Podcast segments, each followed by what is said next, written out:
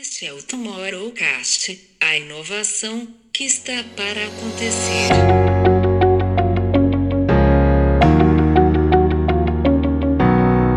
É, se conectar com outras empresas, outros CPECs e CNPJs que estão promovendo uma transformação, é, mas considerando muito a cultura local, assim, preservando a comunidade, para que ela também seja parte é, fundamental, assim, indispensável dessa transformação, para que ela caminhe junto com a gente é, nessa transformação, para que ela não fique de fora.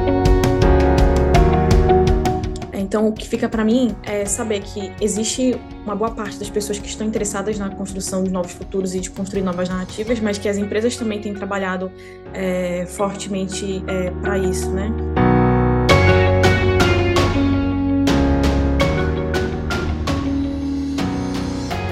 Olá, nós somos o Instituto For Tomorrow e essa é a série especial sobre inovação e impacto, onde trazemos convidados muito especiais para papos riquíssimos com quem constrói hoje o amanhã que a gente quer ver. Vamos sair das tendências e olhar na prática quem está transformando negócios, narrativas e criando futuros. Muito bem-vindos para quem está chegando pela primeira vez ao Tomorrowcast e para você que já nos acompanha, fique à vontade. Nós vamos colocar a inteligência criativa em perspectiva dos negócios e pessoas inspiradoras. Eu sou Camilo Barros. Eu sou João Batista. Eu sou a Babi Bono. Bom, então, gente, bom, já que Camilo puxou a pauta da inovação, a gente não tem como não falar de, no de Nordeste, não tem como não falar, sendo mais específico ainda, de Ceará e do que aconteceu em Cumbuco recentemente no Wind for Future, o maior evento de inovação e sustentabilidade da América Latina. E hoje a gente está aqui com uma convidada muito querida, muito especial, Lindre, posso chamar já de Lindre, ela vai dizer. Eu já estou íntima aqui, vocês vão ficar também ao longo dessa conversa. Lindre, que é a rede de conteúdo e criação do evento que reuniu 15 mil pessoas para discutir inovação a partir dos pilares de sustentabilidade, dos pilares das ODS. E tem um papo aqui muito interessante para a gente trazer um pouquinho, não só do que aconteceu no evento, mas com certeza essa é uma conversa riquíssima para quem anda falando aí aos quatro cantos que Nordeste é meu país. Ó, galera, não é país de ninguém, tá? Vamos voltar aqui cinco casas, estamos falando de nove estados, é, de um lugar que tem uma potência super interessante, que está fazendo pontes criativas de inovação com o mundo inteiro, e isso aconteceu recentemente em Cumbuco, no Indy Future. Lindre, bem-vinda. Obrigada, gente. Obrigada, Camilo. Obrigada, João. Obrigada, Babi. É, eu sou a Lindriele, é, estou como manager, head de conteúdo do Festival Indy for Future que é um festival de inovação e sustentabilidade que acontece aqui no estado do Ceará, mais especificamente na Praia do Cumbuco. Então, é um festival de inovação e sustentabilidade, literalmente com, com o pé na areia. A gente acabou de realizar a nossa última edição, ela aconteceu agora do, entre os dias 22 e 25 de setembro. A Babi esteve com a gente lá presencialmente, e a Babi puxou esse papo sobre Nordeste, né? Vale lembrar que dia 8 de outubro agora foi dia nordestino, então estamos todos muito contentes de é, poder trazer esse movimento mesmo de impulsionamento de inovação aqui para o Estado. É, e falar um pouco mais da região Nordeste do Ceará para o Brasil e para outros países latino-americanos e para o mundo também. Muito obrigada pelo convite. Eu queria começar exatamente por aí, Lindre. Durante o evento, é, alguns painéis falavam muito do Ceará, principalmente, é, como centro de hub de inovação. Inclusive, um centro também para encontros de nômades digitais do mundo inteiro. Né? A cidade se desenvolvendo em relação à tecnologia, é, a pequenas cidades que estão recebendo pessoas de todos os lugares, alguns hubs também já de, de inovação, para nomadismo digital. Então, a gente viu que hoje já tem umas estruturas em hubs de inovação que estão atraindo pessoas do mundo todo para trabalharem no Ceará, para trabalharem nas regiões, principalmente onde o kitesurf é muito forte, né? Os ventos do Nordeste estão atraindo aí investidores e pessoas de todos os lugares. Eu queria que você falasse um pouquinho desse lugar hoje é, que o Ceará está ocupando nesse campo da inovação. Maravilha. É, assim, já existem diversas, diversos estudos, assim, é, vários CEOs de empresa, vários movimentos, associações de comércio têm levantado essa bola, né, de que o Nordeste ele é o, o, o hub de inovação, novo hub de inovação brasileiro. Eu acho que tem várias características que leva a gente a acreditar de fato nisso. A gente atrai muitos nômades digitais. É, a escolha de fazer o festival no, no Cumbuco, inclusive, é porque a gente está muito perto de um porto chamado Porto do. E isso traz muita rotatividade é, e diversidade de pessoas do mundo inteiro para a região. É, e é o porto mais próximo do porto de Roterdã, assim, então tem essa conexão interessante com outros países, assim faz com que a região, de fato, seja uma região muito atrativa, assim, em termos de diversidade de, de mercados, de pessoas. É, a gente teve mesmo, de fato, acho que três painéis que falavam sobre nomadismo digital no Ceará, porque as pessoas estão se mudando para o Ceará para fazer trabalho remoto, porque o Ceará tem sido essa, esse lugar de procura das pessoas para esse novo novos formatos, para esses novos formatos de trabalho mesmo, né? Trabalhos mais é, justos, enfim, que respeitam mais a humanidade, é, novas, novas cargas horárias e etc. Acho que tem a ver com o fato da, da região ainda ser uma região um pouco. É, terem, terem muitas regiões que são ainda é, mais rústicas, né? Então tem isso de ter muitas praias ainda, é, que não são tão é, habitadas.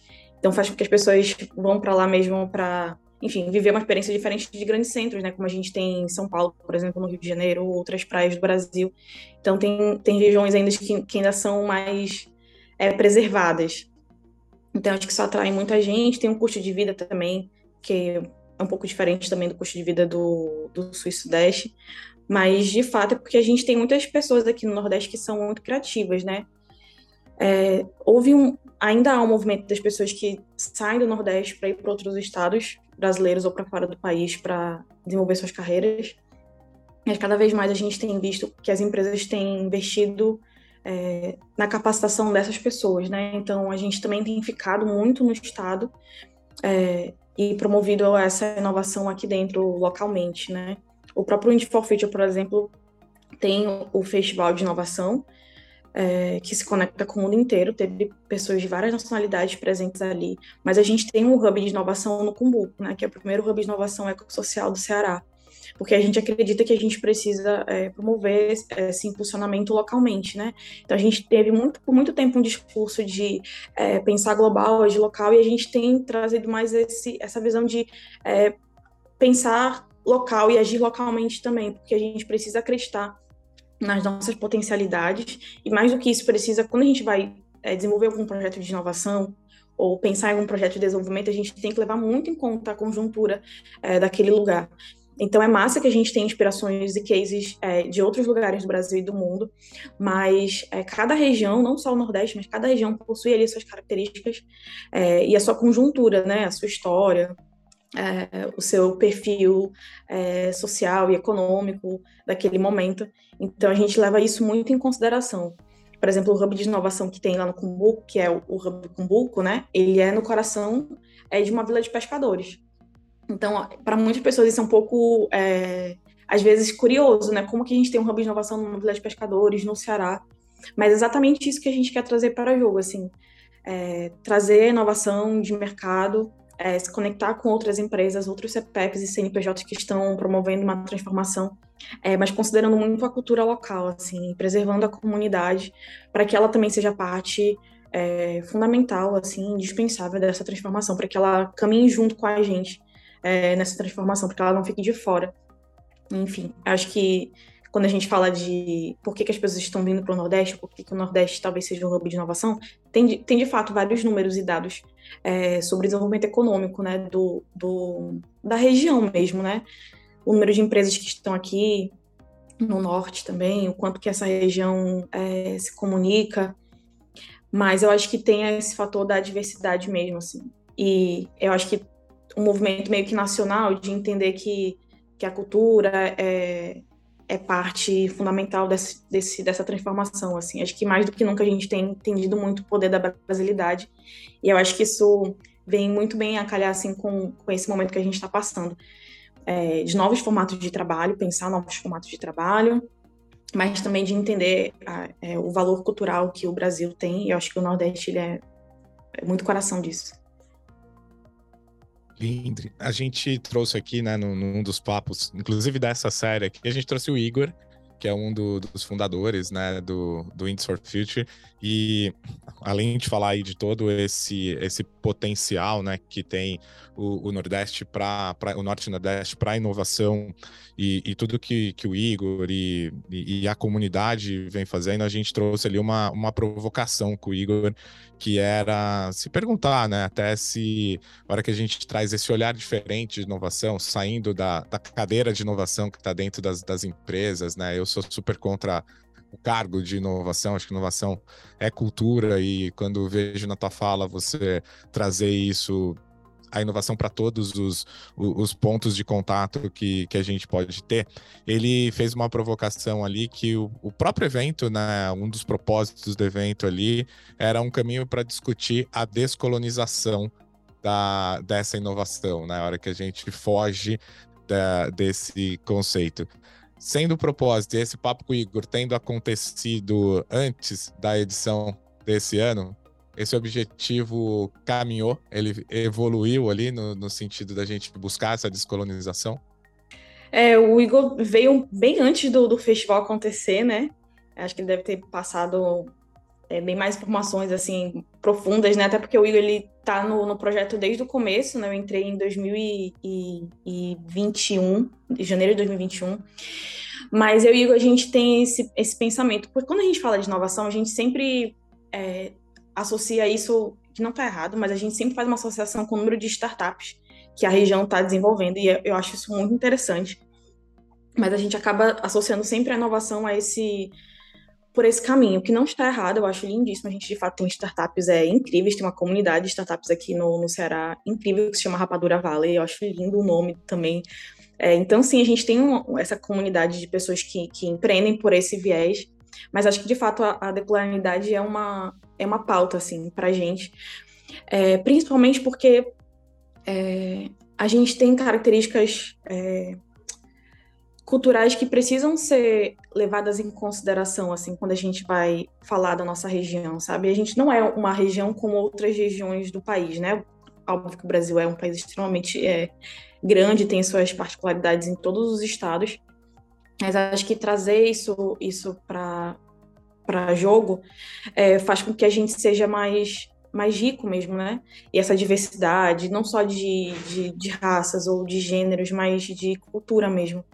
Eu acho que quando a gente pensou, por exemplo, no line-up do festival, uma, uma das nossas, eu e o a gente sempre ficava, passava horas assim, conversando, como é que a gente vai trazer diversidade para dentro do festival, a gente precisa trazer mais pessoas negras, precisa trazer mais mulheres, pessoas indígenas, e a gente não conseguiu, assim, de fato, atingir todos os nossos nossos KPIs de diversidade como a gente gostaria no festival, mas o festival teve é, um número absurdo de, de mulheres em comparação com 2019, né, que foi onde a gente realizou a nossa primeira edição. É, teve pessoas negras também, é, teve temas mais diversos, por exemplo. É, teve um painel que a gente criou que se chama Cultura para Desenvolvimento Sustentável. E a gente trouxe é, um cineasta, uma escritora que é a Socorro Cioli, que é uma referência na literatura cearense e brasileira, Alexandre, que é cineasta, e também trouxe um chefe de cozinha, é, que também fala sobre cultura cearense, né, sobretudo. E aí, na hora, desse painel que a gente pensou em montar ele, ficou aquele ar, assim, na conversa do tipo, mas o que que cultura tem a ver com inovação e sustentabilidade? E aí eu pensei, nossa, mas é que é, cultura tá ali, introjetada praticamente em todos os ODS, assim, não existe desenvolvimento sustentável sem cultura. E essa foi uma das minhas falas para abrir esse painel. Não existe desenvolvimento sustentável sem falar de cultura, assim. Quando a gente fala de desenvolvimento sustentável, a gente não está falando só da parte é, ecológica é, da, dessa transformação, assim, mas está falando toda uma cadeia, né? Então, eu acho que a gente trazer falas é, e perspectivas é, cearenses de cultura que não são, que podem contribuir muito com o mercado de inovação e com o mercado de startups e fazer até mesmo que as startups tenham outros insights sobre o seu próprio produto seu, e sobre o seu serviço, assim, elas podem se enxergar de uma outra maneira.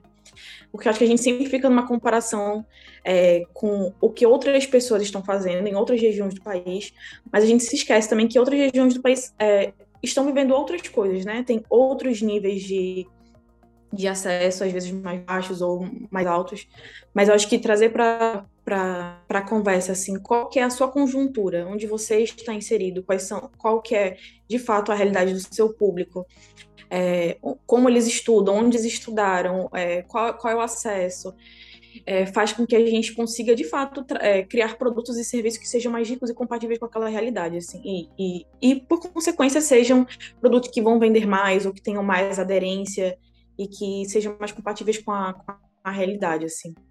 Então, acho que a decolonialidade, ela, ela pode trazer é, essa riqueza para a conversa, assim. E, não é, e, e, também não é só algo do Nordeste, né? Eu acho que quando a gente fala de decolonialidade, é, uma, é algo para o Brasil mesmo pensar, né? O Brasil inteiro pensar muito sobre a sua história e como a gente tem é, esse as pessoas falam muito sobre esse jeitinho brasileiro, mas é como a gente, como o Brasil em sua pode aprender com a sua história não repetir erros, mas também em usar toda a sua potencialidade para criar é, conversas e narrativas que sejam mais é, mais compatíveis com o novo tempo, né? E com esse novo futuro, porque a gente já viveu uma história e a gente está falando da construção de novas narrativas, né? Então acho que vale a pena a gente também é, traçar caminhos diferentes, é que a gente quer construir é, caminhos diferentes. Então, uma nova conversa acho que ajuda a gente a, a criar novos pensamentos e abrir novas conversas. Aproveitando aqui que a gente está falando de construção de narrativas, a Babi teve lá no evento falando exatamente sobre isso, né? Sobre construção de narrativas. E a gente quase perdeu a Babi, porque a gente falou, Babi, vai lá. E quase que ela não volta, né? A gente, Babi, já tá na hora de você voltar. E, mas Babi foi uh, lá com o seu pé na areia uh, pro, pro evento com essa, com essa missão, né? De falar sobre construção de narrativas. Babi, vou mudar aqui o microfone, então, tirar teu microfone de entrevistadora para entrevistada. Conta pra gente da experiência. Você, relatou muito ali nos nossos perfis, nas nossas redes, sobre é, o quão diferente era o evento e a oportunidade que você estava vivendo. Conta um pouquinho aqui pra gente como foi essa experiência e justamente com essa missão de falar do poder das narrativas. É quase que eu não volto mesmo, gente, porque poder estar no lugar que eu estou palestrando descalça, que eu estou conversando com todo mundo numa horizontalidade de acessos, foi super interessante, né? Acho que assim, você já e entra... Palestra, E a palestra da Babi foi uma das mais... É, tava cheia, assim, foi oh, linda, assim. Tava cheia, tava. E foi sensacional, foi muito bonita. A gente vai falar um pouquinho do poder das histórias, né? Já que o evento tem essa pegada também de, de impacto, né? Como é que as marcas podem contar histórias que façam sentido para as pessoas. Acho que é exatamente isso que a Linda estava falando agora. A gente está precisando atualizar narrativas. A gente precisa atualizar narrativas de todos os lados, né? E e, na verdade, eu falei muito sobre o que a gente já discute bastante aqui no podcast, é, como é que a marca sai desse lugar do, do, do pedestal para começar, de fato, a dialogar com as suas comunidades, né? E dialogar com as suas comunidades passa por ter muita verdade, por uma troca de autenticidade, todos esses pontos que a gente até já conversou aqui um pouquinho, mas que às vezes é difícil.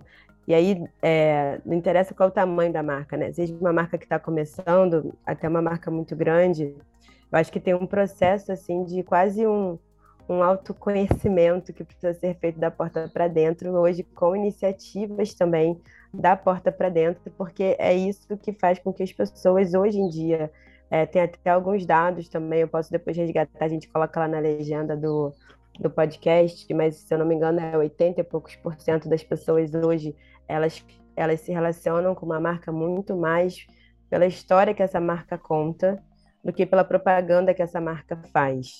Né? Então, costumo dizer que boas histórias vêm dessa conexão da autenticidade com essa verdade. Né? E hoje as pessoas entendem essa proposta da marca a partir dessas histórias que essas marcas estão contando.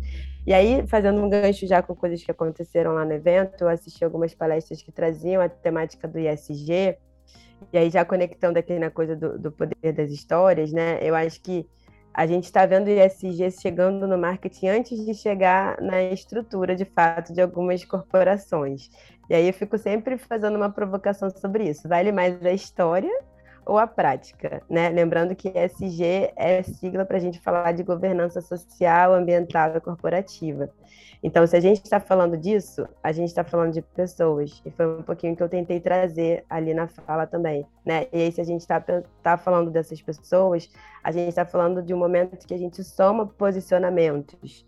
Soma a palavrinha que todo mundo gosta, o propósito com o propósito. A propósito da sua comunidade com o propósito da empresa. O posicionamento da empresa com o posicionamento na qual aquela empresa vai estar tá inserida.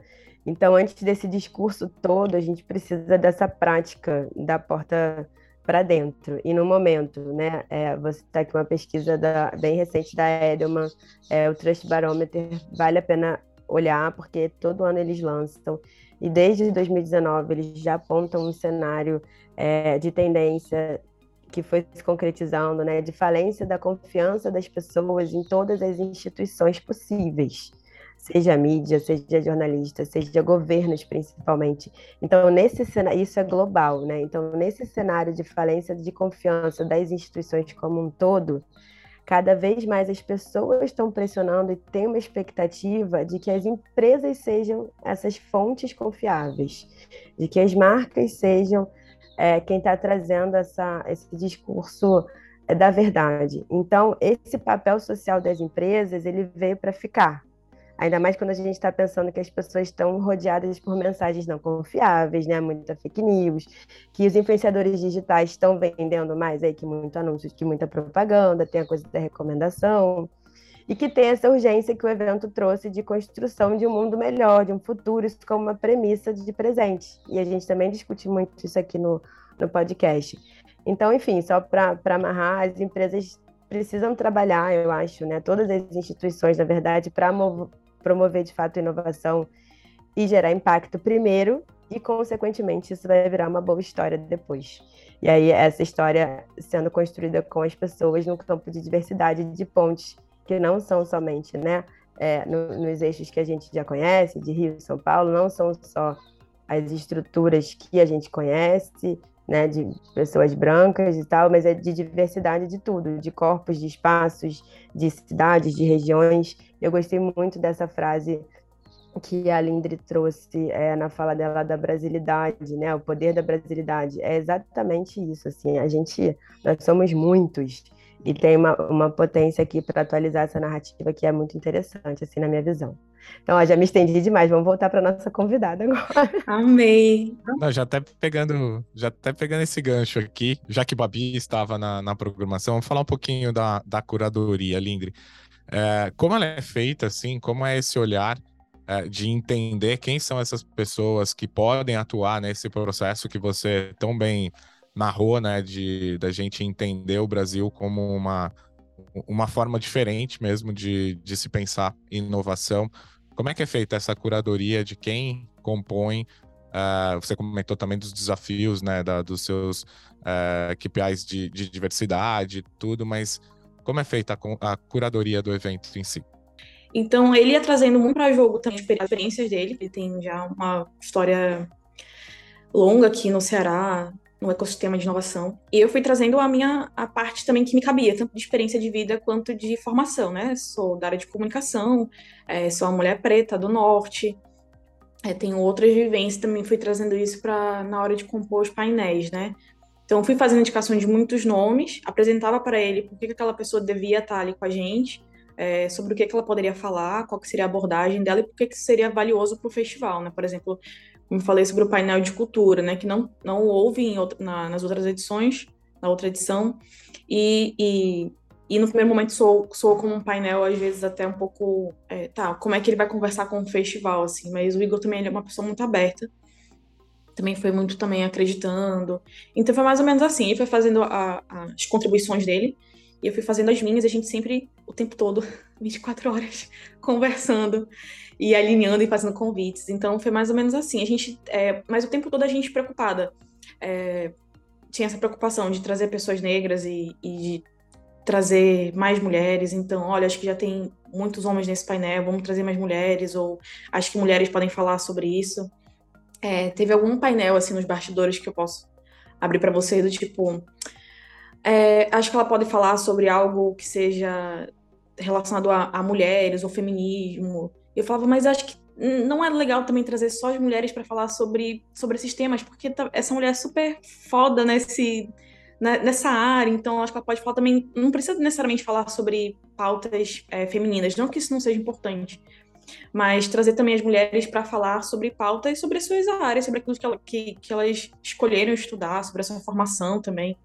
Eu acho que também foi uma forma de, é, não de dar voz, mas de abrir caminhos é, de fato para a construção desses futuros, assim, né, para que as pessoas pudessem dialogar não só sobre as suas vivências, mas também sobre aquilo, é, sobre aquilo que ela, ela se dispôs a estudar e, e a pesquisar e se formar também.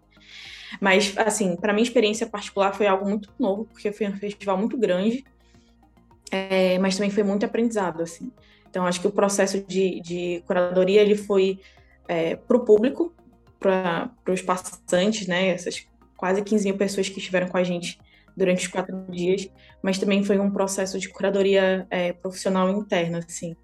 Foi uma, uma grande escola, assim, passar por esse processo, assim, conhecer essas pessoas. Até porque também a gente fazia o convite, não era... É, rolava sempre uma conversa, né? Um, com as pessoas antes de fazer o convite, sobre o que, que elas poderiam falar.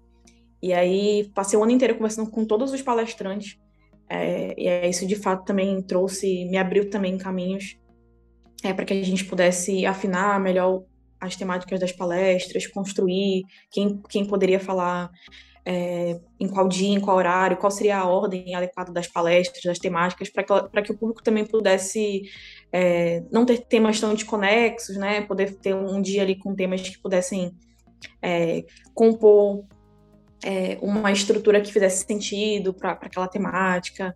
Então, assim, foi um processo muito interessante passar por isso. Mas foi feito pelo Igor e, e por mim, assim, basicamente. Tava falando da, da curadoria, eu tava lembrando de uma, de uma percepção que eu tive, assim, que eu gostei de ter, dos temas terem aterrizado um pouco. É, alguns temas que parecem muito difíceis, às vezes, de alcançar, que tem uma poesia em volta, né, como o nomadismo digital, é, inclusive até negócios de impacto. E aí eu queria fazer um, um highlight dessa palestra de, de, modelos de negócio de impacto, é, que eu achei ela super interessante, porque é sobre como você consegue, já que a gente está falando também aqui de, de, de, atualização de narrativas, de novos papéis para as empresas e tudo mais, é, acho que às vezes parece que fica muito distante, né? Uma grande corporação, etc., uma marca se moldar ou virar um negócio que olhe mais e virar um negócio de impacto, de fato, né? Então, essa, esse painel, eu lembro que falou muito sobre isso, de como é que você pode, sim, né, mapear é, o que você tem dentro de casa para gerar lucro. E aí a gente ficou ouvindo muito ali que o negócio social ele surge a partir de um problema social. Então, se você entende qual é o seu problema social, qual é a questão da sua comunidade, você começa a drivear todo o seu negócio para isso. E você vai ganhando dinheiro também para que isso seja sustentável para toda a cadeia e que possa expandir cada vez mais. E aí eles falaram muito sobre o modelo, como é que você faz para dar vida para esse negócio, é, para esse negócio que seja cada vez mais um negócio preocupado com uma, com uma vida sustentável do próprio negócio e da comunidade onde o negócio está, né? que, que é você conseguir fazer essa matriz de priorização de muitos aspectos que podem fazer você gerar lucro e aonde é você reduz o impacto que você tem dentro da comunidade que você está inserido. E que isso você precisa trabalhar junto com essa identidade da organização dentro de temas que aí sim você vai escolher priorizar para você poder alcançar esse lugar é, mais social, né? Então, esse, essa palestra e uma palestra também sobre nomadismo digital sem poesia, né? Que falou do lugar que do, do não privilégio, de pessoas que realmente mudaram suas vidas, seu, seus negócios e se direcionaram para poder viver isso de fato, que tem a ver com que está puxando também toda essa conversa de novos modelos de futuro de trabalho, é, como é que a gente pode fazer isso realmente começar a ser colocado em prática, foram algumas das pautas que eu achei bem interessantes principalmente para gente que fica muito circulando em eventos de Rio, São Paulo, tudo mais, é, já tem gente tocando, né, é, estruturas que são que poderiam ser modelos a serem copiados nas organizações que a gente já viu, já faz parte aqui. é menos uma pergunta e mais uma, uma elaboração assim do que eu achei, do que eu vi é, para dentro da, da curadoria.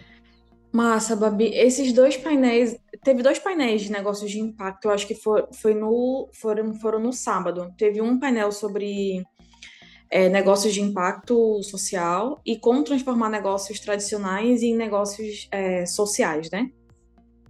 E as três é, foram, foram painéis, não foram keynotes, então é, eram pessoas ali debatendo a temática. E eu lembro que para esses dois painéis a gente só trouxe pessoas é, do Ceará. Teve uma pessoa que era da Bahia, mas que contempla o estado do Nordeste, né? É o, a região Nordeste, que era o Guilherme do. O Gustavo, na verdade, do Hub Salvador. Então, a gente só quis trazer pessoas da região Nordeste, a, maioria eram do, de Fortaleza mesmo, de pessoas que a gente conhece e cruza na rua, assim, para que elas pudessem, de fato. Era, foi, foi mais um painel para claro, trazer é, essa visão para o estado do Ceará mesmo, para quem estava ali, mas também foi muito para inspirar pessoas de outros estados, assim, e públicos de outras regiões.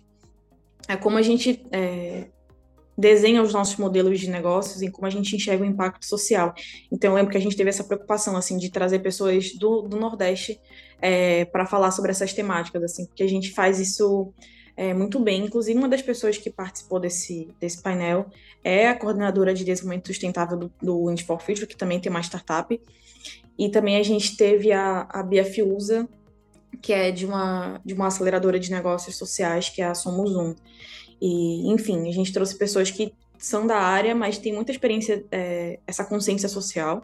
São pessoas, pessoas que eu, de fato, admiro como pessoas mesmo, mas também são profissionais muito muito capacitados, assim, muito é, prósperos no, nos negócios que desenvolvem. Uma curiosidade sobre essa parte da curadoria, que a gente só quis ter pessoa do Nordeste e teve uma pessoa da Bahia. Eu lembro que para esse, para esses dois painéis de negócios de impacto social, a gente ter mesmo pessoas do Nordeste para falar. A grande maioria era da, daqui do Ceará e tinha uma pessoa da Bahia para falar sobre essa temática, né? Diga-me uma coisa, Lindri. Lindri e Babi, que Babi também pensa que se escapa agora, mas como, teve, como foi para lá pôr o pé na areia e fazer-nos inveja, também não se escapa agora às perguntas. Eh, um dos motivos que eu não pude ir é que também estava no evento em Lisboa, uh, precisamente, a preparar um evento em Lisboa, precisamente com base no propósito, no impacto, na sustentabilidade, na diversidade e por aí fora. Uh, nunca se falou tanto e nunca houve tantas pessoas a puxar esse tema de, e a puxar estes temas, e isso é muito positivo, mas fica, no entanto, no final do dia, um pouco a sensação que falamos muito e fazemos pouco, não é? Uma pergunta para cada uma de vocês quais foram as mensagens que uh, vocês levaram para casa e disseram que uh, aqui uh, há um caminho para a ação, este serve de inspiração e é aplicável no dia a dia para fazer? Nossa, sim. É, essa sensação mesmo de que a gente às vezes fala muito e, e qual que é, de fato, a, a, parte prática do, do negócio, né? É, aquilo, é um pouco aquilo que a Babi falou, assim, do, do de como as marcas ocupam esse lugar social, né? Eu sempre na comunicação do, do Indie for Future, sempre falava, né? Todo CPF, todo CNPJ é capaz de impulsionar algum ODS. E eu fui falando muito isso, porque assim, a gente vai, vai no processo a gente vai aprendendo, né? Eu não, eu não sabia tudo que eu sei é, em, no início do festival, né? Assim, no, processo de construção. Então, eu fui aprendendo muito no caminho. Então, eu acho que, é, pessoalmente, o que fica para mim de, de prático é que as pessoas, de fato, é esse, é, esse problema, talvez, esse de entender que as pessoas, de fato, estão sedentas e carentes de novas narrativas. Então, isso é um ponto positivo, porque as pessoas precisam é, ser ouvidas e, e, ao mesmo tempo ouvir novas histórias. Então tem um ponto positivo para a gente construir um novo, é, um novo imaginário, novas narrativas mesmo sobre é, o papel das empresas, qual o papel social das empresas, se de fato é, todo CNPJ pode de fato impulsionar um, um, um ODS, como que de fato ela consegue fazer isso. E saber também que tem muitas empresas interessadas também nesse, é, nessa nova construção. Então, o que fica para mim é saber que existe uma boa parte das pessoas que estão interessadas na construção de novos futuros e de construir novas narrativas, mas que as empresas também têm trabalhado é, fortemente é, para isso, né? Por exemplo, a gente tem uma, uma empresa aqui no Ceará que trabalha com energia renovável. É, de fato, só o modelo de negócio já é algo que impacta positivamente o planeta, está ali pensando em, em, novos modelos de energia e etc. Mas ela também desenvolve um trabalho comunitário é, aqui no interior do Ceará que traz esse impacto para a vida das pessoas. Então, ela poderia é, somente fazer seu trabalho de propagação de energia renovável, que ela já estaria ali, talvez, cumprindo o seu, seu papel social de é, de mercado também, de atender uma parcela da população que está interessada nesse modelo de energia e como isso é mais sustentável para o planeta. Mas ela também é, atua com comunidades aqui no interior do Ceará e desenvolve essas comunidades. Eu acho que é, olhar para as empresas e pensar não só no, no serviço e no produto que, que, eles estão oferecendo, mas o quão profundo também eles conseguem ir, assim, para atingir de fato a vida das pessoas. Eu, eu eu penso que talvez esse seja um, um, caminho e talvez uma, uma métrica de mensuração, né? Não só enxergar o seu desenho de, de produto e serviço num papel, mas qual que são as suas atividades que de fato estão ali interessadas em impactar a vida das pessoas ou em transformar realidades, né? Ou diminuir é, a desigualdade, enfim, contribuir para o desenvolvimento local, né?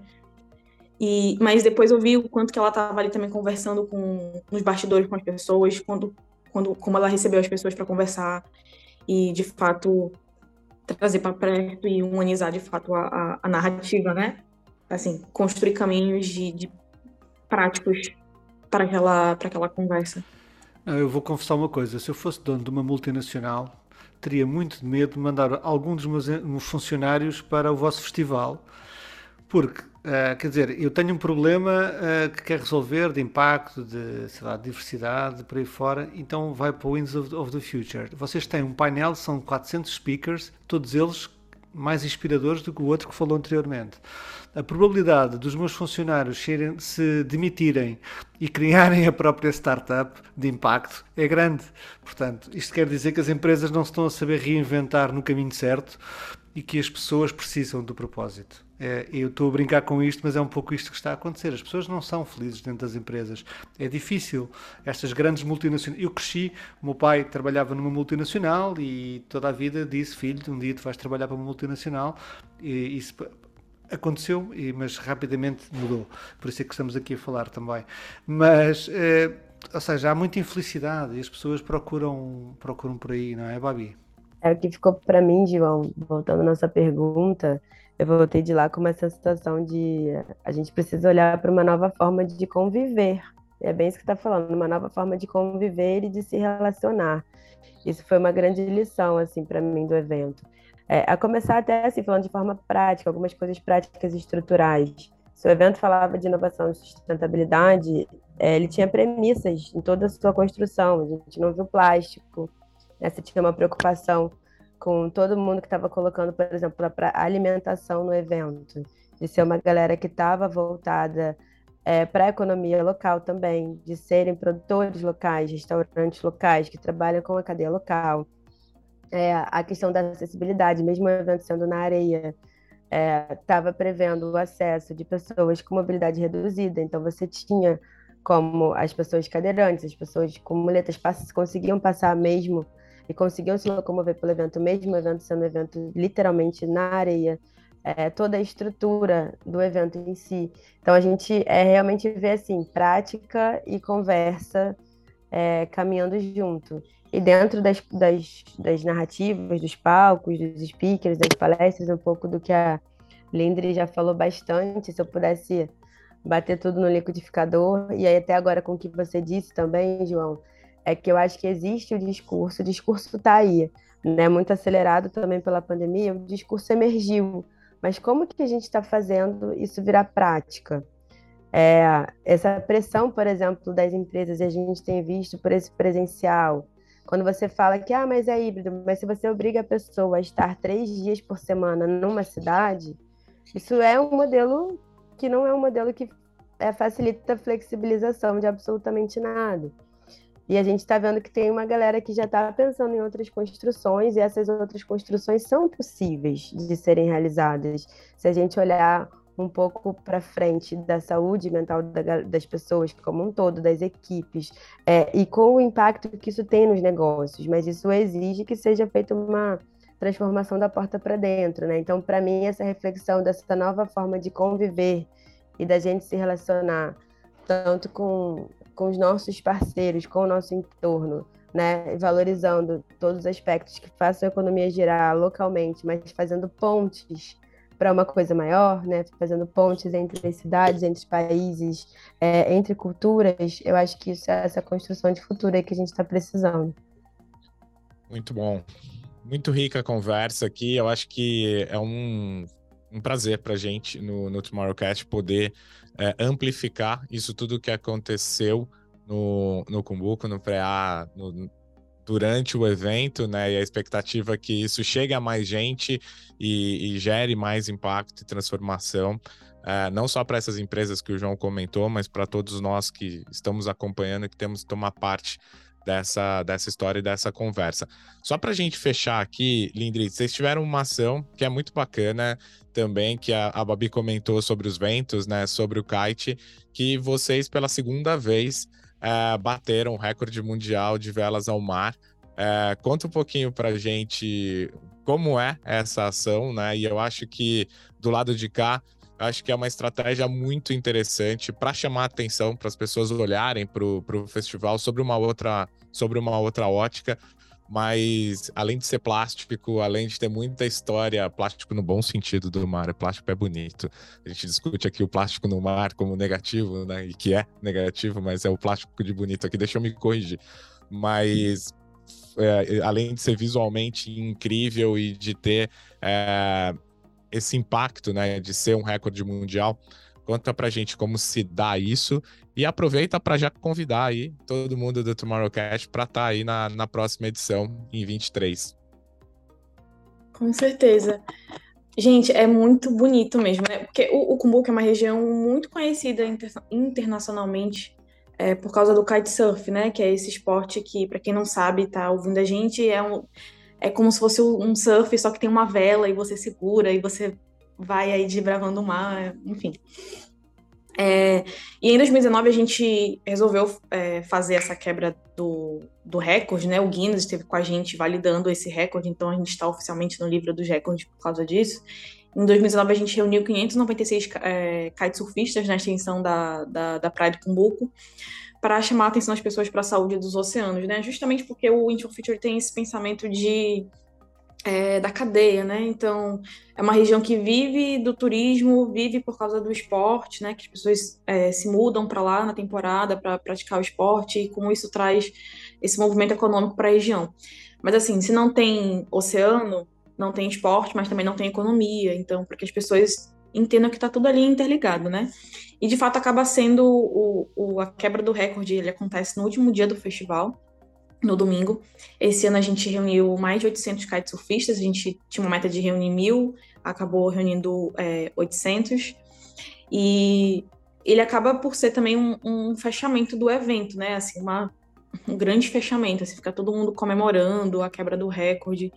E de fato é algo muito atrativo, né? Porque o, o kite é muito plástico nesse sentido de ser é, esteticamente muito atrativo, né?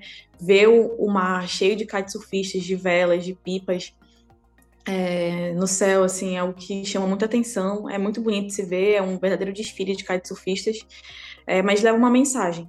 E a mensagem do, do Kite Parade, que é o nome desse evento, né, a quebra do recorde de kitesurfistas, é, é para chamar a atenção das pessoas para a saúde é, dos oceanos e do planeta, assim, para que as pessoas entendam que está tudo muito interligado, é muito legal o esporte, mas o esporte também é economia, o esporte também é lazer, e, e enfim, sem o oceano a gente não teria nada disso, assim. Então é, é um jeito divertido e sensível de alertar as pessoas para a saúde é, do planeta. E acaba por ser um encerramento sensacional do festival, né? A gente encerra o festival com, a, com essa festa. Tem vários vídeos aí na, no Instagram do Wind for Future, no YouTube também, que comprova essa alegria. E, enfim, é um prazer ter o Guinness com a gente também, é, validando esse recorde, e ter a comunidade inteira é, ali comemorando junto com a gente. Parece que a gente está numa Copa, parece que a comunidade inteira vibra, está ali presente. Então é legal ter a comunidade do Cumbuco, da região, é, da Calcaia, de Fortaleza, ali celebrando isso com a gente. E em 2023, é provável que a gente faça a nossa edição em setembro também. Então, estão todos muito convidados. Eu quero que o João venha e é, para comprovar se de fato as pessoas vão querer abrir muitas empresas depois do festival. Eu espero que sim, mas também quero lembrar que o festival também para as empresas é muito interessante porque é uma maneira também de fazer com que os colaboradores ou as pessoas também sejam impactadas é, para que também promovam um empreendedorismo dentro das organizações também, né? É muito legal abrir negócios, é muito legal ter novas ideias, mas também é muito legal também mudar as estruturas daquilo que vem sendo feito, principalmente quando as estruturas estão legais para as pessoas e para a sociedade. Então é muito legal ter pessoas dentro dessas empresas com novos pensamentos, com novas narrativas para que as estruturas também é, por dentro sejam alteradas. O João vai, tá, posso confirmar já. Ainda não abriram as, os ingressos, para não, que eu já estive a ver, mas um, uh, eh, o João só vai com uma condição: se o Winds of the Future vier até, até Portugal. Porque eu, enquanto estávamos aqui a conversar, eu mandei um WhatsApp para um cliente nosso que, que tem uma praia lindíssima no seu, no seu distrito e que cabe lá com certeza um evento com esta dimensão e que traz estes ventos de mudança que Portugal também precisa. Portanto, fica aqui o convite, vamos trabalhar sobre isso e vamos trazer esse evento para cá. Pode ser que seja desta que eu aprenda a fazer kitesurf, duvido. Se eu fosse a vocês não chamava ninguém do, do Guinness, porque pode correr mal, pode correr muito mal, mas pronto, fica, fica, fica aqui a ideia. Uh, obrigado, Lindy, obrigado, Babi, obrigado, Camilo, e obrigado a vocês que chegaram até aqui ao final deste episódio e contamos com que escutem uh, a, série, a série especial que está a acontecer também uh, com o nosso apoio da VidMob e fiquem por aí. Obrigado.